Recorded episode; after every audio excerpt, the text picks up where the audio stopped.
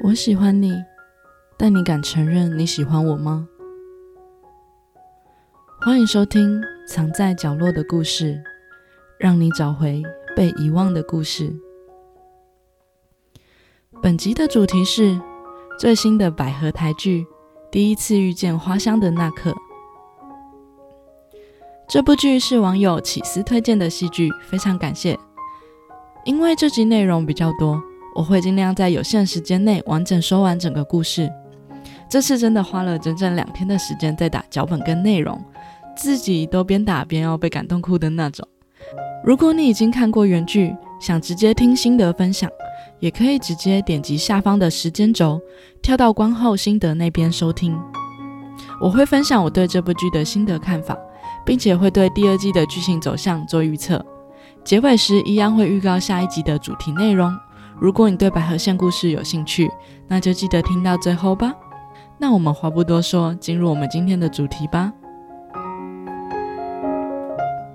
故事的主角分别是已经结婚当妈的移敏和球队啦啦队员婷婷。移敏有着极尖的中长发及精致的五官，婷婷则是尖下长发，个性活泼开朗可爱。两人高中时曾经有过一段暧昧之情。但当时因尹敏对同性恋情的否认，无疾而终。时间来到现在，这天，尹敏来参加高中朋友的婚礼，他巧遇了时隔多年未见的学妹婷婷。嗨，好久不见！两人生疏又略带尴尬的打了招呼，闲聊了几句后，婷婷开口问尹敏。你待会要怎么回去啊？于是两人就搭同一台计程车回去。先不管有没有顺路，一路上两人笼罩着一股沉默，偶尔对视时点头微笑。终于，一鸣打破沉默说话了：“咦，我们多久没见了？”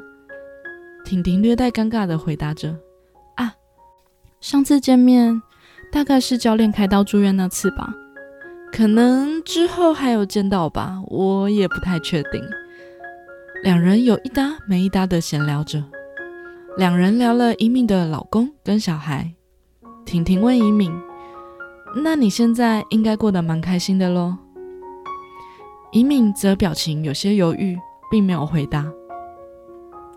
车子很快就到了移敏的家。没想到，还没进门的移敏就接到了婷婷的电话。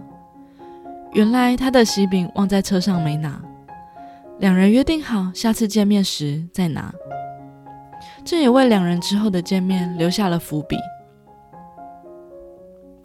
这时的时间轴回到了两人高中的时期。移敏那年高三，是排球队队长，正在球场上挥洒着汗水奋战。此时，球场边有一个人被这样闪闪发光的移民吸引了。那个人正是婷婷，当时的高一新生。这大概就是所谓的一见钟情吧。于是，婷婷主动找到移民，表示要加入球队。嗯，我的建议是，如果你觉得只是好玩的话，那么我很认真的，学姐，我是认真的。即便移民不断劝退。婷婷仍坚持要加入排球队。就这样，婷婷加入了排球队。当天练完球后，婷婷发现了一个人走路回家的移民，于是主动上前搭讪，说要载她。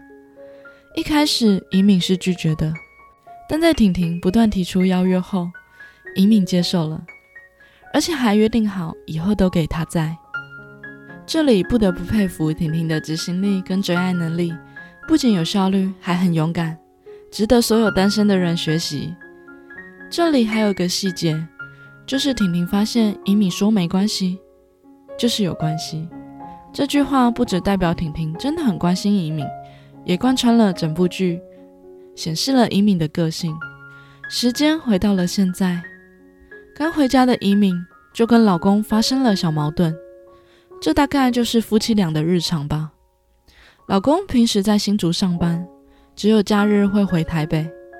两人的小孩小哲，则有高功能的自闭症，常常因为小哲的教育观念不同而有纷争。回到家的移民居然已经开始想念婷婷，打开手机，正犹豫着该传什么给婷婷，打了又删除，拿起手机又放下。就在此时，手机响了，婷婷也正好传了简讯。约尹敏明天见面。尹敏看到后，则露出幸福的微笑。时间来到了隔天，尹敏的老公出门去了，两人也相约在咖啡厅见了面。今天的气氛明显比昨天好多了。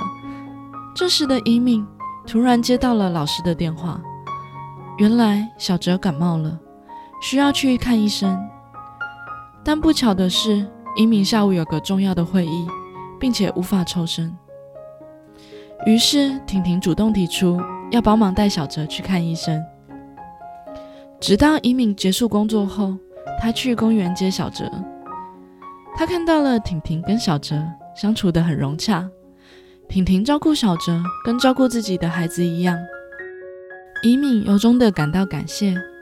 于是，移敏邀约婷婷回家共进晚餐。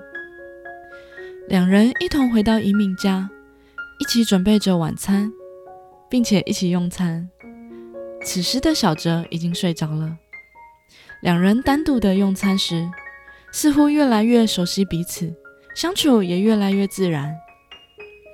此时，婷婷开口了：“哎，你家怎么没有高脚椅啊？”伊敏疑问的问：“哈，什么高脚椅啊？”后来，伊敏似乎想到了什么。高中时，婷婷曾经问过伊敏想要怎样的房子，伊敏说要有高级的高脚椅。接着，两人就相视一笑，结束了这个话题，仿佛也暗示着伊敏现在的生活并不如她想象中的生活。这天，尹敏及老公带着小哲去看篮球赛。两人正在争执是否带有自闭症的小哲进入吵杂的会场时，一个不注意，小哲不见了。两人着急地找寻着孩子。好险，身为啦啦队的婷婷发现了小哲，并顺利将小哲交换给二人。尹敏的老公晚上忍不住上网搜寻婷婷。像分享网红八卦般的分享网友的评论，而伊敏只是敷衍的回应着，不晓得是太突然了还是心虚。伊敏假装不认识婷婷。时间又回到了高中时，两人正在伊敏家写作业，婷婷因为不会想偷看答案，被伊敏制止了。没想到的是。移民居然也不会这题，两人拌嘴的样子真的很有趣。两人在推拉之下，脸靠得很近。此时两人静止了。婷婷想上前吻移民，然而移民却躲开了。但此时的两人都围绕着一股粉红的泡泡，让人莫名的害羞。接着，两人在移民家偷穿妈妈的衣服。就像小女孩都会做的事一样，想穿大人的衣服，装成大人的模样，想赶快长大。此时的婷婷突然脱掉了上衣，以敏则一脸尴尬的躲开了，反而是婷婷却大方的说：“没有关系啊。”还问了以敏有没有摸过女生的胸部呢？当以敏表示没有后，婷婷还说了：“你不是学姐吗？”不是会比较懂吗？移敏有点尴尬，又不好意思的小声反驳：“哪有？”接着两人就开始互相探索身体。后来两人一起开始讨论未来。婷婷希望给移敏她想要的家，但移敏却反驳说：“不是室友那种啦，是我以后结婚有老公有小孩那种。”此时的婷婷露出了失落的表情。很明确的是，婷婷从一开始就很确定自己的心意。但怡敏不确定是装傻还是真的不懂。显然，怡敏并没有把婷婷放在她未来的生活里。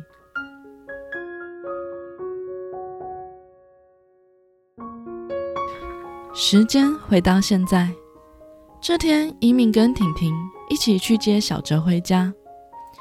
平常因为自己需要一个人带小孩，经常感到很疲惫的怡敏，现在有了婷婷，似乎给了她很大的安慰以及平静，生活似乎也多了许多色彩。可能时间太晚了，婷婷今天留在怡敏家过夜。怡敏感性的说：“这段时间，谢谢你陪着我们。”婷婷回应着：“这又没什么，而且跟你和小哲在一起，我很开心啊。”怡敏开始担心的问婷婷：“哎，你有没有考虑结婚呐？不然这样老了没人照顾你。”哎，婷婷没有回答，反而是沉默了一下后问：“你？”后来还有碰过女生的身体吗？怡敏摇摇头后反问婷婷呢？婷婷说：“嗯，有过几个吧。”怡敏惊讶的问：“那男生呢？”婷婷则停顿了一下后说：“嗯，也有过几个吧。”怡敏说：“你很夸张诶，那女生跟男生有什么不一样啊？”婷婷说：“蛮不一样的啊。”怡敏则兴奋地问：“哪里不一样啊？”婷婷说：“你想试试看吗？”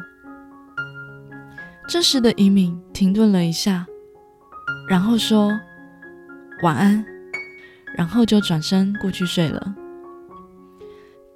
婷婷慢慢地从后面抱着怡敏，接着缓缓地抚摸着怡敏的手臂。并且开始亲吻他的脖子及锁骨。这时的伊敏也开始回应婷婷的吻，两人交缠着度过了这晚。这也是伊敏第一次面对自己内心的欲望。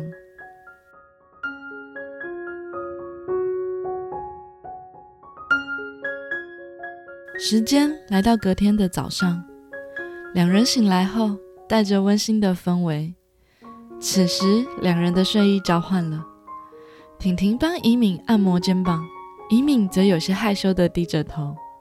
第一次跨越界限的兴奋以及害羞，都有点让人猝不及防及无所适从吧。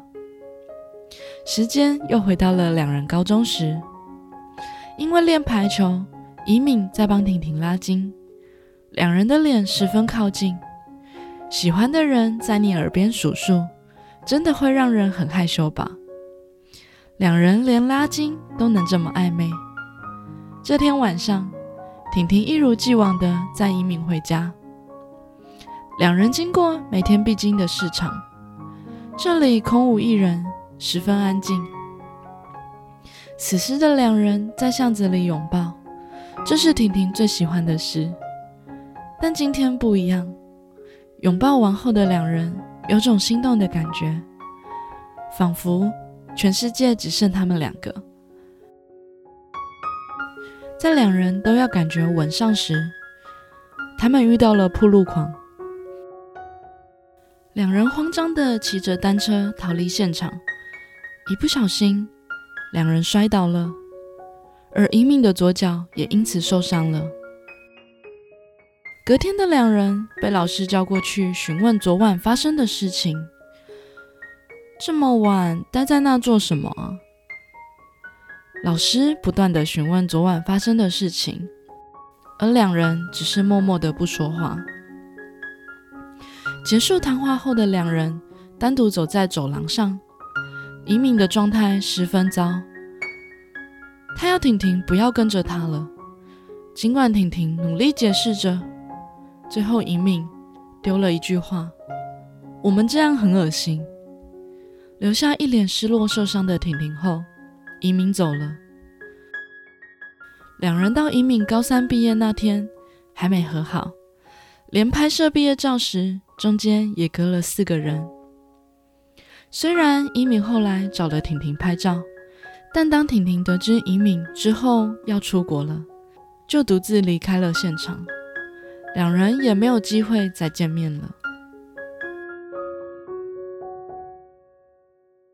时间来到怡敏大二，而婷婷高三的时候，这天是怡敏热舞社的惩罚。婷婷暌违已久的主动找了怡敏，两人的交谈还算正常，婷婷还是开朗可爱的形象。但很快，怡敏就要跟同学们去吃饭了，并且意外的发现，怡敏已经交了男朋友。原本还很开心的婷婷，瞬间失落了，立刻转身离开。怡敏赶紧追了上去。婷婷问。你为什么要跟他在一起？怡敏回答：“我就是上大学交男朋友啊，这很正常吧？”婷婷接着问：“那我呢？”怡敏说：“你也会找到喜欢你的人呢。”然后怡敏上前抱了婷婷，最后说了一句：“其实友情和爱情还是有点不太一样的，对不起啦。”拜拜。然后移民就坐上当时男友的机车后走了。此时的婷婷眼眶已经饱含泪水，最后还是忍不住流下了眼泪。没人知道这次婷婷花了多大的勇气来找移民，最后还是再次的受伤。下次不知道还要多久才能忘记这次的伤，才能再次鼓起勇气找怡敏。这里也可以看出，移民已经选择走所谓正常的人生，上大学、交男朋友，跟故事的开头一样，移敏最终走入了婚姻及生小孩。移敏就是传统的典型女生，即便内心可能曾经心动了，但仍然没有勇气走不一样的路。时间再次回到现在。随着怡敏和婷婷相处时间越来越长，关系也越来越亲密。这天，婷婷载怡敏回家，婷婷看出心事重重的怡敏，忍不住提议要带小哲一起走，希望怡敏能够过自己想要的生活，婷婷可以陪她。而怡敏无法回答婷婷的问题。这时，有人叫了怡敏，原来是怡敏的老公。带小哲买东西回家，刚好巧遇了两人。老公才发现，原来他们认识，而且是很熟识的关系。老公怀疑的询问：“怎么没有听怡敏说过？那天婚礼，婷婷也有去，两人应该有相认吧？”这些话都让尹敏很心虚。在睡前的她提出跟老公好好谈谈。他们谈到。老公应该多花一点时间陪儿子。两人开始有了纷争，老公始终不懂尹敏想要什么。吵架时，尹敏不小心脱口而出：“因为我喜欢上别人了。”老公停顿后震惊了，并且开始不断歇斯底里的问对方是谁。怡敏说了是婷婷，老公则说：“不要开玩笑了，她是女生诶。但这是第一次，尹敏承认他喜欢上了婷婷，第一次说出内心真实的想法。一旦开口了，两人的关系就回不去了。其实，在尹敏第一次接受婷婷的吻后，就回不去了。这天，在家的尹敏又跟老公发生了争执。老公问：“婷婷哪里比他好？他赚的有比他多吗？”有办法好好照顾你跟小哲吗？有车有房吗？一敏只回了他懂我。于是老公心灰意冷的让一敏走了。此时的一敏只想见到婷婷。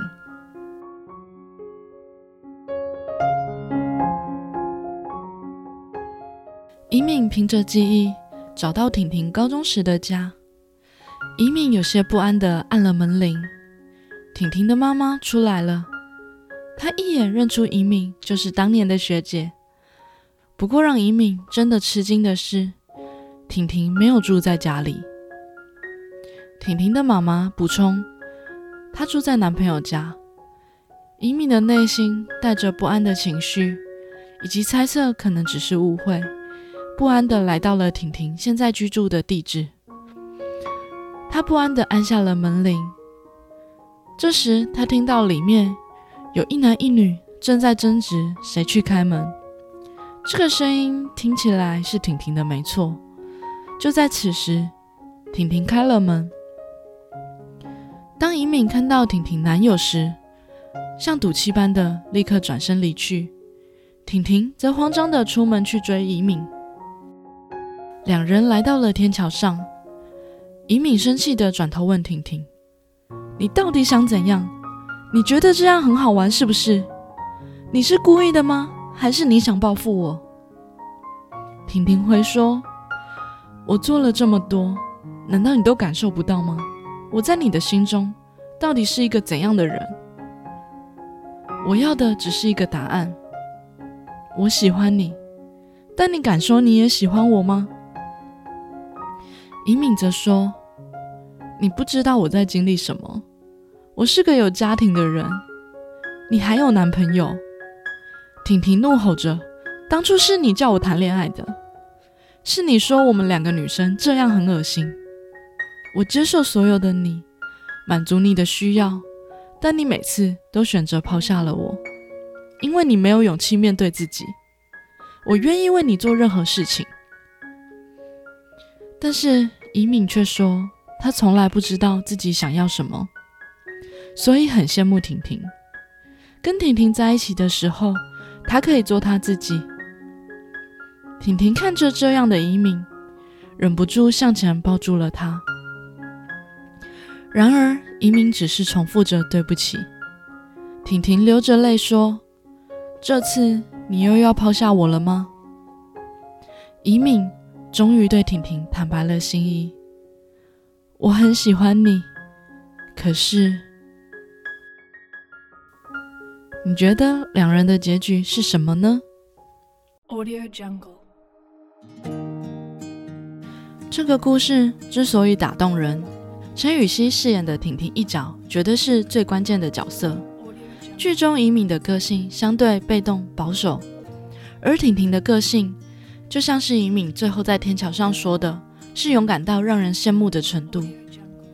婷婷之所以吸引人，就是现实中的我们大概都无法像婷婷那样勇敢吧。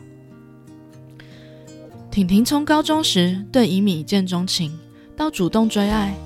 不管经历多少次的失望及受伤，都还是会像没事一样的去找移敏，甚至见证了移敏大学交男朋友，再到两人婚礼上重逢，婷婷依然没有忘记移敏。可以感受到婷婷到底有多爱移敏，才会不管经历多少年及失望挣扎，还是一次次主动的对移民好，并且想勇敢的陪在移敏的身边。大家看到的可能只是婷婷开朗活泼，但我看到的是婷婷花了多大的勇气，才能每次都像没事一样的去找移敏。我们以为的是婷婷都没有变，但事实是，婷婷从高中到今天，从不认识移敏到走进移敏心里，到移敏坦诚喜欢她，婷婷实际上走了很远很远。如果婷婷从来不主动追求，也不坚持。那他们就只会是普通的学姐学妹，高中不会有交集，然后毕业分道扬镳。所以幸福从来就不是一蹴可就，包括任何事情都一样。就像我自己曾经也是跟随家人的建议，找了一份稳定的工作，每天过着忙上班等休假的日子，不知道自己到底想要什么。但现在的我已经开始认真并且开心的做我想做的事。虽然短期内未必会有成果，但我相信时间不会白费，时间也会证明一切。就像剧中的婷婷一样，幸福的人生绝对是值得追求及坚持的。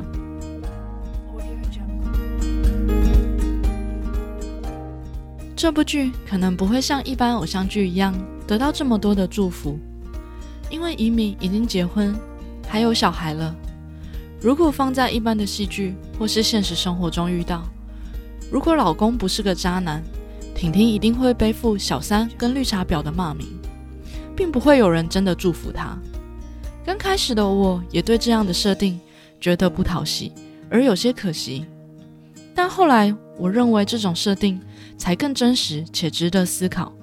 到底什么样的人生才是我们想要的人生呢？人生的道路本来就不可能一帆风顺，只要你喜欢就能得到，不费吹灰之力是不可能的。你究竟要努力一段时间去追求自己一辈子的幸福，还是不努力过一辈子不幸福的人生？我相信答案很明显，也相信很多人会觉得没有说的那么容易，争取了也未必能得到幸福啊，还要面对流言蜚语等等。这些我都能理解，但你要知道，那些人不会为你的人生负责，只有你能为自己的人生负责。无论你做了什么选择，你都要知道这是你的选择，你必须为你自己的决定负责。剧中的婷婷就完美的呈现了她为自己的选择坚持且负责的态度，所以即便她的角色设定很容易被骂，但仍然挡不住她的魅力。因为我们的内心深处都羡慕能成为这样的人。大家一定听过本剧的同名主题曲，这首歌是由郑怡农所演唱。不知道大家还记不记得，在二零一六年一月三日时，他在粉丝专业的公开贴文里面表示，他跟前夫的爱是真实的，但却一直无法爱上他的身体，坦言自己性倾向模糊。并且更容易受到女性的吸引，她也为此事挣扎了很久。在与前夫坦诚后，两人选择面对，并且感谢双方家人的理解。选择公开这段心路历程，就是希望能给社会带来一些正面影响。她的前夫随后也转发了文章，表达支持。两人永远是对方重要的人生伙伴。当时真的很佩服她的勇气。他正在正视自己的人生，并且愿意为自己的选择负责及承担后果，同时也希望可以鼓励到更多人。有时候你可能会觉得自己已经年纪不小了，可能结婚了，有小孩了，但想想现在的人，可能随便都会活到八九十岁，现在根本还没过到人生的一半呢。不管在什么时候，发现及追求真正会让自己幸福的生活。永远都不嫌晚。这部剧无论是演员、导演、剧情、画面到音乐，绝对都是上上之作。画面美是戏剧能吸引观众最基本的要素，拍摄节奏也紧凑不拖泥带水，让人能够看得意犹未尽。加上故事情节精彩，我认为是台湾百合剧面对竞争激烈的大环境下的新希望。也恭喜本剧入围法国最大影展 Serial Mania，也入选东京影展市场展，同样获得了国际的肯定。本部剧的导演邓一涵曾经分享过，外界常以异性恋的观点来看同志，预设谁是男方，谁是女方。但在影集中，我想呈现的就是单纯的两个女生相爱，不管是女同志、双性恋，核心都还是个女生。难怪导演能拍摄出这么好的作品，因为他能够连接到观众的世界，并引起你我的共鸣。真的没想到我有这么多的感想。好啦，这部剧已经确定有第二季了，那我就照惯例来预测一下剧情吧。与其说是预测，不如说是我认为的观点。就像刚刚说的，我相信追求幸福永远不嫌晚。已经坦诚喜欢婷婷的移民。已经不可能再回到过去。他在天桥上说：“他从来不知道要什么。”那么婷婷的出现，正是让移民好好思考这件事的重要。因为不思考这件事，就永远无法获得幸福。移民应该正视自己的感情，并且好好处理与老公的关系，并且理性的讨论儿子抚养的问题。然后，虽然经历了一段时间的辛苦，但最终两人可以过上幸福的人生。啊，等等，这样的剧情会不会太严肃又无聊了呢？但是好的剧情根本不需要戏剧性，只要够深刻的刻画情感，一样能打动人呢。最后，最后要感谢大家听到这边。如果大家听完对这部剧有兴趣，可以去嘎嘎乌拉拉的平台收看完整版的六集哦。希望未来台剧能够发展的越来越好，也值得大家用实际行动支持台剧。好了，真的到最后了。下期的百合线想跟大家分享的是韩国的百合网络短剧。如果你猜到是哪一部，欢迎评论跟我说哦。如果你有推荐的戏剧或节目想听我说，欢迎留下评论或到 IG 跟我说。那我们下次见，拜拜。